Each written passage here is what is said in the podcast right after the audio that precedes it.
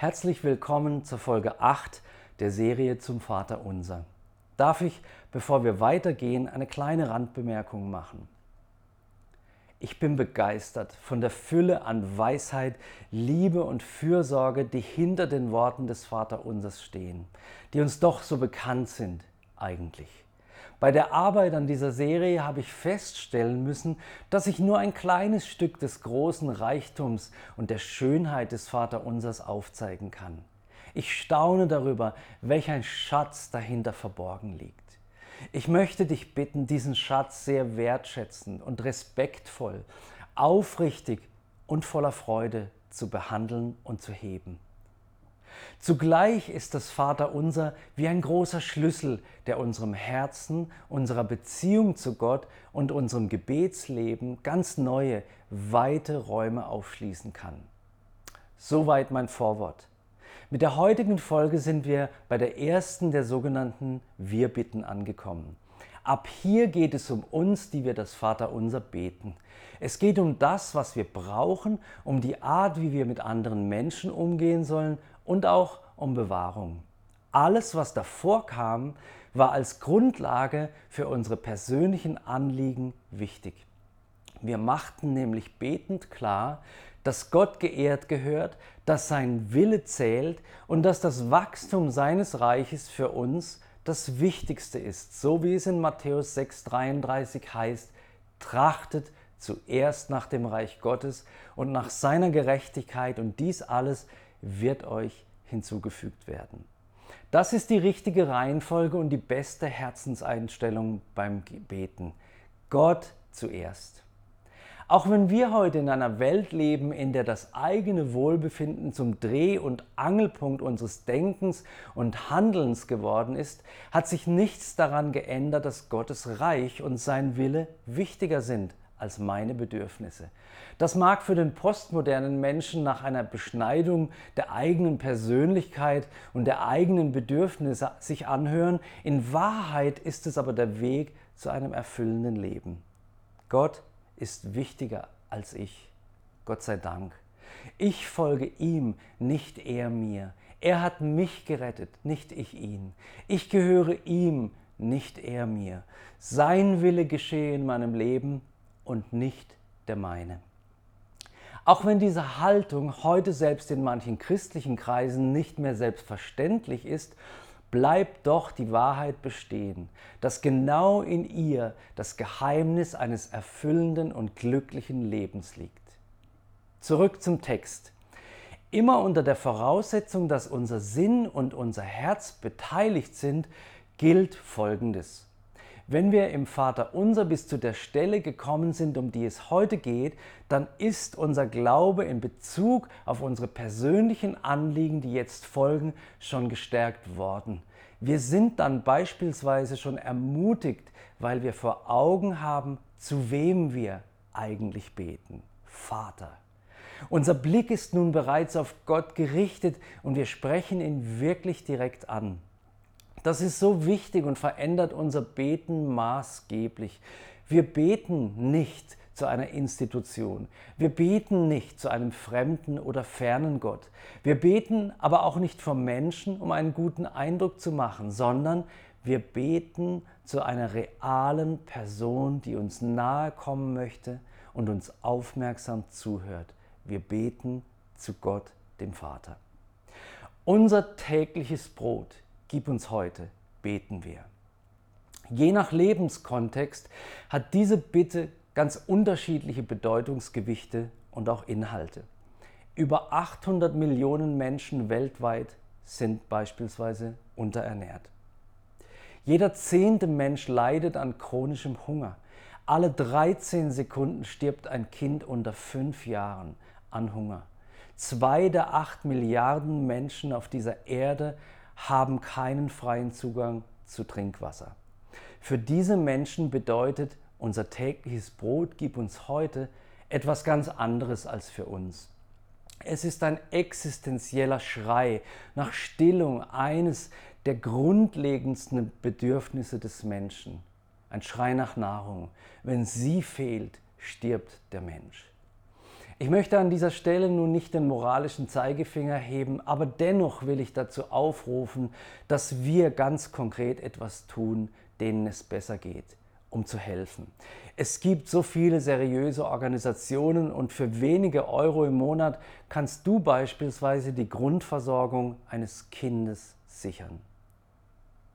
Die allermeisten von uns leben, trotz der Tatsache, dass wir Deutschen als Weltmeister im Jammern bekannt sind, im Schlaraffenland sozusagen. Selbst wenn wir arm sind in Deutschland, haben wir eine Staatsform, die uns bei der Versorgung mit dem Nötigsten hilft. Was also machen wir mit der Bitte, unser tägliches Brot gib uns heute? Es ist doch quasi sichergestellt, dass wir es bekommen. Natürlich ist klar, dass es bei der Bitte nicht nur um Brot geht, sondern vielmehr um den gesamten Bereich der elementaren Versorgung. Gott, gib mir, was ich zum Leben brauche. Ich möchte an dieser Stelle die sogenannte Bedürfnispyramide nach Maslow, einem US-amerikanischen Psychologen, als Veranschaulichung verwenden. Ich vermute, jeder von uns kennt sein Modell noch aus dem Schulunterricht. Maslow stellte fest, dass manche unserer Bedürfnisse Priorität vor anderen haben. Luft und Wasser brauchen wir zum Beispiel dringender als ein neues Auto. Er ordnete Bedürfnisse zunächst nach fünf größeren Kategorien, beginnend mit dem grundlegendsten physischen bis hin zu den kognitiv und emotional hochentwickelten menschlichen Bedürfnissen. Ganz unten als unverzichtbares Fundament seiner Bedürfnispyramide stehen die physischen Bedürfnisse wie Atmung, Wasser, Nahrung, Schlaf oder Fortpflanzung. Darauf folgt die Ebene der Sicherheitsbedürfnisse, zu denen körperliche und seelische Sicherheit, materielle Grundsicherung, Arbeit, Wohnung, Familie und Gesundheit gehören. Ebene 3 beschreibt die sozialen Bedürfnisse wie zum Beispiel Freundschaft, Zugehörigkeitsgefühl, Kommunikation, sozialer Austausch, gegenseitige Unterstützung, Beziehung, Zuneigung und Liebe. Ebene 4 steht für die individuellen Bedürfnisse, zu denen beispielsweise Vertrauen, Wertschätzung, Selbstbestätigung, Erfolg, Freiheit und Unabhängigkeit gehören. Zuletzt umfasst Ebene 5 den Bereich der Selbstverwirklichung. Maslow beschreibt, wie der Mensch Motivation dafür gewinnt, die Erfüllung der Dinge, die auf der nächsthöheren Ebene liegen, wenn die Bedürfnisse der Ebenen darunter gestillt sind. Wenn wir die Bedürfnisse der verschiedenen Ebenen genauer betrachten, dann fällt mir als Bibelleser auf, dass die Bibel Gott als jemanden offenbart, der fast alle diese Bedürfnisse stillen möchte, mit Ausnahme der Ebene 5. Jesus hat nämlich davon gesprochen, dass zur Nachfolge auch die Selbstverleugnung gehört, während auf Maslows Ebene 5 die Selbstverwirklichung steht. Der Psychologe hat die Selbstverwirklichung vielleicht positiv gesehen, aber im Licht der Bibel hat der Begriff eine negative Konnotation. Wenn es zum Beispiel dann darum geht, das eigene Ego zu befriedigen oder zu füttern.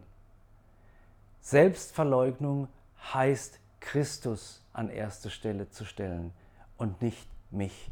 Ich würde auf uns Christen bezogen für die Ebene 5 eher Begriffe wie Berufungsfindung oder Ähnlichwerdung Gottes verwenden wollen. Unser Ziel ist nicht, dass wir uns in allem verwirklichen, was unsere Seele möchte, sondern im Rahmen dessen, was Gott für uns als Individuen vorbereitet hat, voll zur Blüte unseres Lebens zu kommen. Wir sollen zu dem Menschen werden, den Gott sich gedacht hat und nicht zu dem, den wir uns ausmalen. Problematisch wird die ganze Sache mit den Bedürfnissen dann, wenn wir keine Genüge finden, also kein Maß an Bedürfniserfüllung, das uns noch dienlich ist. Und da stehen wir in unserer Kultur und unserem Teil der Welt in der Gefahr. Es besteht bei uns Menschen die Gefahr, immer mehr zu wollen. Es können Wünsche in uns aufwachsen, die uns von Gott sogar trennen oder uns oder anderen Menschen schaden. Wieder ist da die Bibel ein guter Maßstab für Fragen wie, wann ist es genug? Beispiel Geld. Geld halte ich für einen wundervollen Diener, aber für einen schrecklichen Herrn. Wer das Bedürfnis entwickelt, immer reicher zu werden, der begibt sich in die Gefahr, dem Geld hinterherzurennen und dem Geld zu dienen und nicht mehr Jesus zu folgen und Jesus zu dienen. Wenn wir beten, unser tägliches Brot gib uns heute, dann ist damit unsere grundlegende Versorgung gemeint. Es heißt nicht, unsere tägliche Sahnetorte gib uns heute und auch nicht unsere tägliche Gratifikation. Es steht im Vater unser auch nichts von Kaviar und von Gold. Wir beten für das, was grundlegend wichtig für unser Leben ist. In Sprüche 30 in den Versen 8 bis 9 finden wir eine Aussage, die das Erbitten des Grundlegenden bestätigt. Ich finde diese Bibelstelle voller Weisheit. Sie lautet, Armut und Reichtum gib mir nicht. Lass mich das Brot, das ich brauche, genießen, damit ich nicht satt geworden leugne und sage, wer ist denn der Herr? Und damit ich nicht arm geworden stehle und mich vergreife an dem Namen meines Gottes. Ein wirklich weiser Rat des Autors Agur aus Massa. Er zeigt nämlich sowohl die Gefahren der Armut als auch die des Reichtums auf. Wer arm ist und großen Mangel leidet, kann in Gefahr geraten zu stehlen oder Gottes Namen in Unehre zu bringen. Wer aber Überfluss hat, kann hochmütig werden und sich denken, wozu brauche ich Gott? Schau mich an, ich bin wegen meiner Klugheit so weit gekommen. Agurs Worte über das Brot, das wir brauchen, lassen sich auch folgendermaßen übersetzen. Gib mir das Brot oder die Speise, die du mir beschieden hast. Wunderbar. Diese Übersetzungsmöglichkeit knüpft direkt ans Vaterunser an. Es geht um Gottes Willen. Das, was er uns geben möchte, das, was wir brauchen, das erbeten wir. Zuletzt möchte ich noch kurz zwei Aspekte dieser Bitte ansprechen. Wer bewusst betet, unser tägliches Brot gib uns heute, der schenkt Gott auf diese Art auch sein Vertrauen, denn er sagt damit, du bist mein Versorger. Und auch diese Bitte hat quasi zwei Wirkrichtungen. Einerseits ist sie an Gott gerichtet, andererseits aber wirkt sie auch auf uns selbst und kann uns dabei helfen, nicht dem Rausch des immer mehr Habenwollens zu verfallen. Unser tägliches Brot gib uns heute. Vater, ich möchte mich nicht nach zu viel ausstrecken. Ich möchte deinem Sohn folgen. Ich möchte deinen Willen in meinem Leben erbeten. Ich möchte haben, was du mir zubilligst, was du mir schenken möchtest, womit du mich ausstatten möchtest. Und das soll genug sein. Amen.